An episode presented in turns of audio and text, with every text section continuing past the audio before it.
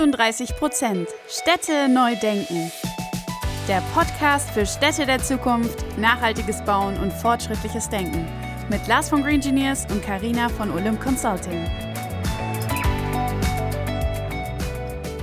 Liebe Freundinnen und Freunde der nachhaltigen Städte von morgen und herzlich willkommen zu einer neuen Folge von 38 Prozent Städte neu denken.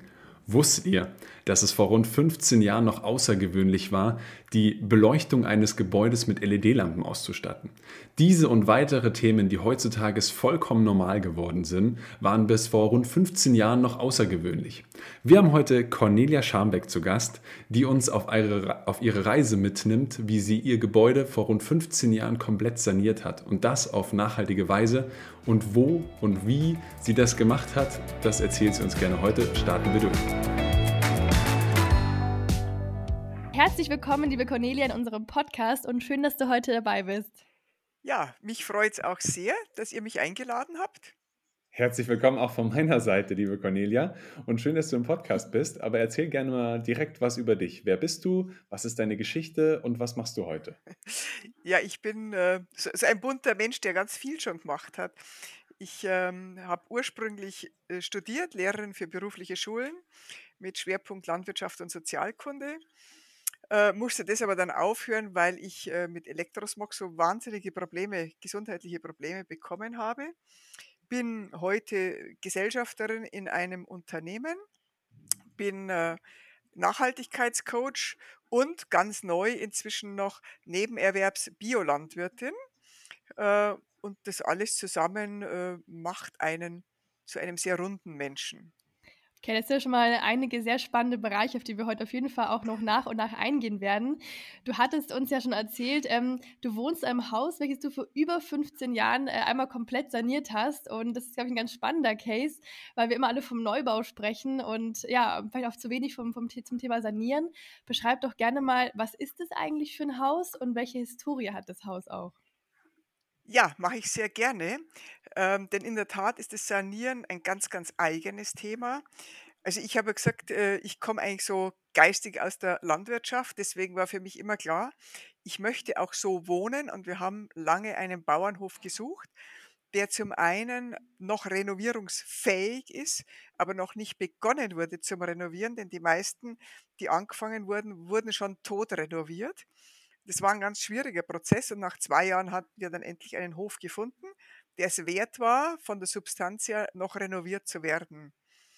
Und mir war es ganz wichtig, dass man den Hof als Hof und in der Art, wie er ist, auch erhält und nicht modern umgestaltet. Das wiederum heißt, äh, dass man dann auch mit ganz vielen alten Materialien arbeitet, was äh, vor eben über 15 Jahren gar nicht so einfach war als wie es heute ist. Heute gibt es dazu viel, viel mehr Möglichkeiten als damals. Ähm, das Wichtigste für uns war, nachdem wir begonnen haben, wir haben zuerst äh, von diesem wunderbaren alten Hof, der total verwahrlost eigentlich ausgeschaut hat, außen die Fassade abgenommen. Es war eine Holzfassade, die ziemlich kaputt war. Und dann kam sehr schnell ein Schild über der Türe raus oder eingraviert ist es 1719. Und das ist eine Botschaft, aber auch ein Auftrag, mit so einem Haus, das so alt ist, also inzwischen über 300 Jahre, auch sorgsam umzugehen, weil es hat einfach schon 300 Jahre gut überlebt und es hat die Substanz noch viel, viel länger weiterzuleben. Und das war der Auftrag an uns, den wir dann auch angenommen haben. Und der Auftrag war natürlich mit einem alten Holzhaus, mit dicken Holzbalken, die so circa 20 Zentimeter dicke Bohlen sind, sorgsam umzugehen. Und das hat uns sehr schnell dahin geführt, dass man gar nicht mit neuen, modernen, kunststoffbeschichteten Materialien auf ein altes Holz gehen kann, weil dann Holz nicht mehr atmen kann. Und so sind wir eigentlich sehr schnell dahin gekommen, dass es eigentlich nur mit natürlichen Materialien funktionieren wird, so ein Haus äh, auf einen heutigen Standard zu bringen. Und äh, das erste schwierige Thema war tatsächlich, wie isoliert man so ein Haus? Und dieses Haus zu isolieren war schon die Frage, welches Material eignet sich überhaupt? Und da sind wir auf Hanf gestoßen, was vor 15 Jahren noch äh, extrem schwierig war. wir wurden dann auch kontrolliert, ob wir diesen Hanf tatsächlich verbraucht haben oder nicht, was weiß ich, aufgeraucht oder sonst was haben. Also heute ein lächerliches Thema. Damals war das ähm, A, schwierig zu kriegen und B, äh, man musste den kompletten Nachweis führen, alles, weil man sich mit der Verwendung von Hanf gleich mal höchst verdächtig gemacht hat. Äh, wir haben alles soweit versucht zu renovieren mit alten Materialien. Wir haben fast keine neuen Materialien verwendet. Ähm, das heißt, wir haben den Boden raus, aber mit einem quasi neuen alten Ziegelboden wieder belegt. Das heißt aber auch, dass man eben woanders diese Ziegel abträgt, Vollziegel und sich hier wieder einbaut. Wir waren zeitweise äh, mehr Holzlager wie sonstige Baustelle, um einfach altes Holz äh, ja, aufzukaufen, wieder zu verwerten. Wir haben heute bei uns im Haus einen alten Boden, der mal in der Kirche drinnen war.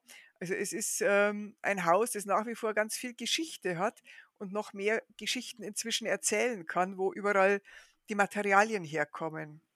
Also ich finde es ich es sehr, sehr beeindruckend, vor allem, weil man ja heutzutage beim nachhaltigen Bauen oftmals noch von Neuland spricht. Das, deswegen ist es sehr, sehr interessant, wie du das schon beschreibst, wie das vor 15 Jahren ein Stück weit war. Wie ist denn da bei dir die, die Situation so entstanden? Nimm uns da mal ein Stück weit mit diese Pionierrolle einzunehmen und zu sagen, du hast vor 15 Jahren schon diese Ideen umsetzen wollen. Wie kamst du an diese Ideen von diesen ganzen Themen des nachhaltigen Bauens, wo wir uns als Green Engineers heutzutage immer noch sagen, äh, schwer tun und wissen, okay, man gibt so viele neue Themen, wo kommt das ganze Wissen her und wie bündelt man das und wie kann man alles nachhaltig bauen? Aber vor 15 Jahren war das ja noch mehr Neuland als heute. Ja, da gab es, äh, das Schlimme ist, es, es gab so kaum mehr alte Handwerker, die noch altes Wissen hatten und es gab noch nichts Neues. Also wir waren quasi in dieser Lücke drinnen. Deswegen beschreibst du es ganz richtig. Das, es war extrem schwer. Äh, was hat mich dazu getrieben? Eine relativ einfache Geschichte. Ich bin krank geworden, weil ich Elektrosmog bzw. verschiedene Frequenzen überhaupt nicht vertragen habe. Ähm, das beruht auf Allergien. Und ich konnte in normalen Räumen schier nicht mehr sein. Und äh, dann habe ich dieses Holzhaus gesehen und in einem Holzhaus ist ein ganz anderes Klima. Und unter anderem äh, gibt es in alten Holzhäusern das Thema Elektrosmog nicht. Das ist eigentlich der Ausgangspunkt von allem gewesen. Und weil ich unter diesem Elektrosmog so gelitten habe, habe ich mich mit Baubiologie sehr intensiv befasst. Und dann war ich relativ schnell bei dem Thema, also Holzhaus ja, ähm, aber nur Holz ist auch einfach zu viel, das erschlägt einen innen. Also ist man sehr schnell bei Lehm als Putzmaterial. Äh, und so hat sich das langsam aufgebaut, äh, dass man sich immer mehr Wissen holt. Das nächste war natürlich, äh, wir mussten auch verschiedene alte Balken gerade am Dach austauschen. Der Zimmerer, das waren Vater und Sohn. Der Sohn wollte unbedingt alles mit Nagelbinder machen und gesagt, nee, geht gar nicht ich möchte es verzapft haben. Ich möchte da keine Nagel drin, weil der Nagel wiederum den Elektrosmog quasi aufschaukelt. Und es gibt nicht mehr viele Zimmerer, die das zu dem damaligen Zeitpunkt tatsächlich dann auch konnten. Mein Zimmerer konnte es Gott sei Dank gesagt, gar kein solches Problem. Das kostet nicht wirklich viel mehr wie Nagelbinder. Natürlich mache ich dir das und verzapfe dir alles. Wenn du das so möchtest, dann mache ich das. Also das Thema war dann gelöst. Das schwierigere Problem war dann die Beleuchtung. Ähm, denn damals, und das ist für euch heute wahrscheinlich kaum mehr vorstellbar, es gab zu dem Zeitpunkt eigentlich nur Glühbirnen und Neonröhren. Und Neonröhren haben leider die 50 Hertz Frequenz, die mich einfach völlig äh, ins Aus manövriert. Das heißt, die Glühbirne war kurz vorm Aus das Aus der Glühbirne kam 2009. Also es ist einfach nicht mehr vorstellbar. Da gab es noch keine LEDs. Und ich habe tatsächlich 2008 in meinem ganzen Haus LEDs verbaut. Es war irrsinnig teuer, weil sich noch niemand damit ausgekannt hat. Ich habe einen Menschen gefunden im Allgäu, der sich damit befasst hat, der mir das eingebaut hat. Es gab damals noch nicht mal Elektriker, die es verbauen konnten. Die haben sich geweigert, sich mit LED zu befassen. Das ist heute unvorstellbar. Für heute ist das ein Standard.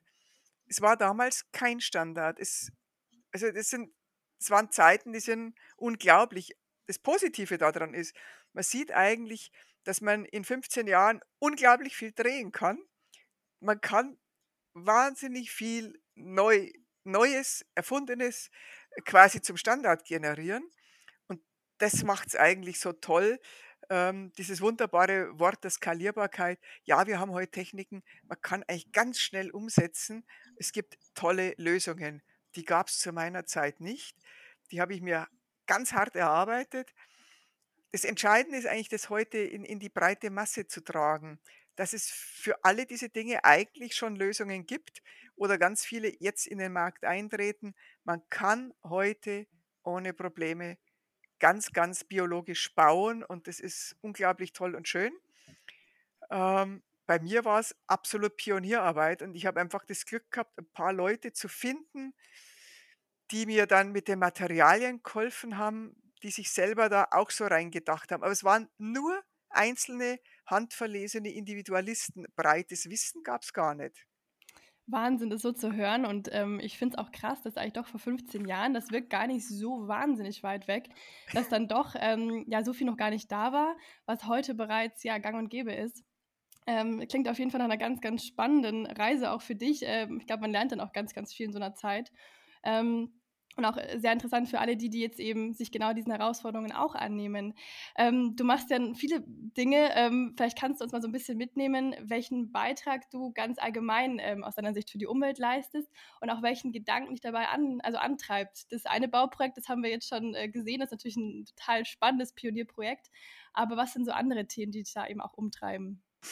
Was treibt mich an? Ich bin von Haus aus immer schon ein Mensch, der ja in, in, in der Umwelt, in, in der Landschaft lebt. Also man studiert auch nicht Landwirtschaft, äh, wenn es einen nicht interessiert, wenn das nicht so eine Triebfeder ist. Also mich interessiert auch, wie ich auf meinem eigenen Land meinen Boden verbessere, wie ich da CO2 besser binde. Alle diese Geschichten gehören für mich dazu. Ich engagiere mich in meinem Landkreis für ähm, jetzt eine Verbreitung von Mobilität äh, am Land das gehört für mich grundsätzlich dazu. Ich weiß, es ist jetzt nicht für jeden so, aber das treibt mich immer schon um, dass man was tun muss, weil ich mit den Augen eben auch durch die Landschaft spazieren sage, ich sehe die Schäden. Ich sehe sie und man muss was tun und das geht nur, wenn man eine aktive Rolle einnimmt. Allerdings sehen viele Menschen Schäden an Bäumen, an Pflanzen oder auch bei den Tieren nicht. Ähm, denen kann ich auch nicht böse sein, weil nicht jeder ist in jedem Bereich auch Spezialist. Ich versuche es bei mir auch umzusetzen in meiner Biolandwirtschaft mit meinen Schafen. Also da gibt es eben auch nur eine extensive Rasse. Die fressen auch nur Gras und Heu, die kriegen kein Kraftfutter. Äh, also alles, was ich für mich weiß, was vernünftig ist, was auch in die Zukunft gedacht ist, versuche ich umzusetzen. Äh, mein nächstes Projekt für nächstes Jahr ist eine Streuobstwiese anzulegen, damit auch da alle möglichen Tiere, Vögel, Insekten äh, wieder eine Heimat bekommen, die sie ansonsten nicht mehr haben. Es ist schon das, was mich umtreibt, der Pionier zu sein und weiter auch zu bleiben. Das heißt, du verbindest bei dir eigentlich all deine Themenfelder, die du behandelst, mit der Thematik Nachhaltigkeit, richtig? Ja, das war der Versuch, zuerst zu sagen, ich bin ein bunter Mensch. Also bei mir, bei mir ist das alles eines. Also es gibt nicht nur eine Biodiversität, nur einen Klimaschutz, nur eine Mobilität, sondern es ist am Ende alles ein Thema und es zahlt von jeder Ecke drauf ein. Aber man darf und kann nichts isoliert denken. Genauso stelle ich mir das vor. Absolut spannendes Thema und so sehen wir ja auch die, die Städte von morgen und im Podcast wollen wir deswegen die unterschiedlichen Sichtweisen. Aber jetzt will ich eigentlich deinen Optimismus gar nicht so stark einbremsen, aber fürs Konstruktive. Wo siehst du denn die größten Hemmnisse hier im klimafreundlichen Bauen speziell? Im klimafreundlichen Bauen. Ähm, viel zu wenig Wissen nach wie vor, viel zu wenig Pioniergeist bei denen, die bauen wollen und sich keinen Rat holen bei denen, die es heute schon besser wissen. Äh, in, in alten Klischees zu denken, ich glaube, das ist einfach sowas von vorbei, aber es ist vielen noch nicht bewusst. Es ist auch nicht vielen nicht bewusst, was alles möglich ist. Und ich glaube, es ist vielen auch die Herausforderung nicht bewusst. Also für mich ist es ganz klar zu sagen, wenn ich heute ein Haus dämme, dann dämme ich es im Zweifel gar nicht so sehr, um im Winter die Heizkosten zu sparen, sondern um im Sommer einen Wärmeschutz zu haben. Aber das sind Gedanken, die sind nicht im, in der breiten Öffentlichkeit. Ähm, dass ich darüber nachdenke, wie künftige Mobilität ausschaut und wenn ich ein Elektroauto habe, dass ich heute bereits dann die dazugehörige Photovoltaik mit dazu plane, ähm, dass ich meine Heizung also ich habe jetzt zum Beispiel einen Ringgrabenkollektor, eine Wärmepumpe, dass das einfach Standard ist, dass ich darüber gar nicht mehr diskutieren muss. Das sind schon Herausforderungen. Und das nächste ist, was unbedingt dazugehört, ich muss mich auch geistig dahingehend bewegen, dass ich mich regional und saisonal wieder ernähre. Das heißt, ich brauche auch eine vernünftig aufgebaute Nahversorgung und muss auch, ähm, ja, bei, bei den regionalen Erzeugern einkaufen wollen und ich muss weg von, äh, von der Billigdenke und das betrifft das, den ganzen Bereich Bauen, aber eigentlich, eigentlich das ganze Leben. Und das ist schon eine Riesenherausforderung. Es ist auch die Geschichte Akzeptanz, also zu akzeptieren, dass es äh, in den Städten Lanes für Radler gibt und dass man die respektiert und dass es nicht, ah, was will der scheiß Radler da schon wieder, wenn ich mit meinem Auto komme. Ja, das ist ein Riesenumbruch. Also der Umbruch findet im Kopf statt und da sind meines Erachtens die größten Hemmnisse. Es ist nicht das Wissen, das heute nicht vorhanden wäre, sondern es ist dieses Wollen, sich auf den Weg machen wollen und beitragen wollen. Das ist für mich das absolut größte Hemmnis. Ja, ich glaube, da sprichst du einen ganz, ganz relevanten Punkt an. Ähm, für viele ist es einfach, ähm, ja, ich glaube, die größte Herausforderung, wirklich im Kopf umzudenken und zu sagen, nö, wir lassen uns jetzt einfach auf diese, auf diese neue Herausforderung ein, wir öffnen uns dafür, wir beschäftigen uns auch ganzheitlich mit den Themen. Ähm, auch wenn das vielleicht Kosten und Zeit und Energie braucht, aber ne, ist ja unsere Zukunft und ich, da sehe ich auch noch ganz, ganz viel Potenzial. Ähm, wir sind auch schon bei der letzten Frage tatsächlich angekommen und ich bin jetzt auch wieder sehr gespannt, wie du sie beantworten wirst, weil wir sie ja allen unseren Gästen stellen und du nochmal bestimmt eine ganz neue Perspektive reinbringst. Und zwar, stell dir mal vor, Cornelia, du läufst im 2035, also so in knapp 15 Jahren, durch die Städte. Beschreib doch gerne mal, wie sieht die in deiner Vorstellung aus oder wie hättest du auch gerne, dass sie aussieht? Also, ich würde die Frage gerne teilen. Und zwar, die Städte, die Städte sind das eine. Ich komme aber vom Land und da schaut es manchmal ein bisschen anders aus. Also es gibt Teile, die sind gleich oder werden gleich sein. Es gibt Teile, die werden unterschiedlich sein.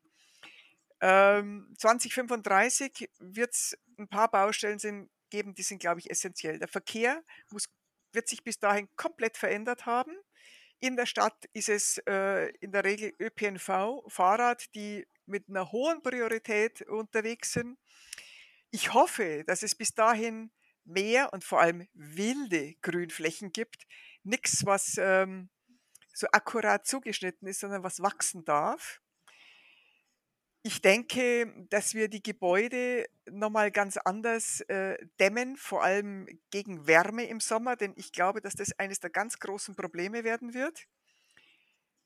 Ähm, und äh, dass wir auch in den Städten ein bisschen, äh, ja, ein bisschen mehr Gemüse, Obst- und Gemüsebau sehen werden, dass äh, auch da auf Balkonen, auf kleineren Flächen wirklich was angebaut wird und dass wir weg von der Geranienkultur kommen. Ähm, auf dem Land sehe ich beim Bereich ÖPNV eine ganz andere Herausforderung, die ist noch viel, viel größer wie in der Stadt, denn de facto ist das am Land völlig brachliegend. Das bisschen ÖPNV, was wir haben, das bringt uns überhaupt nicht nach 2035. Ähm, da sind wir noch weit, weit entfernt. Da braucht es noch wirklich große Kopfstände. Äh, das Thema, das am Land noch nicht angekommen ist, ist Carsharing. Das ist in der Stadt schon meilenweit voraus. Also am Land ist nach wie vor der Individualverkehr. Der muss bis 2035 auch ein anderer werden. Auch hier braucht es nochmal ein ganz anderes Verständnis ähm, davon, und ich glaube, da ist eine ganz andere Herausforderung noch. Aber auch am Land braucht es die Geschichte wieder zurück zur Natur. Es klingt zwar lächerlich, aber auch das ist es. Ähm, und dann glaube ich, wenn wir den Switch schaffen, dann sind wir ganz gut aufgestellt.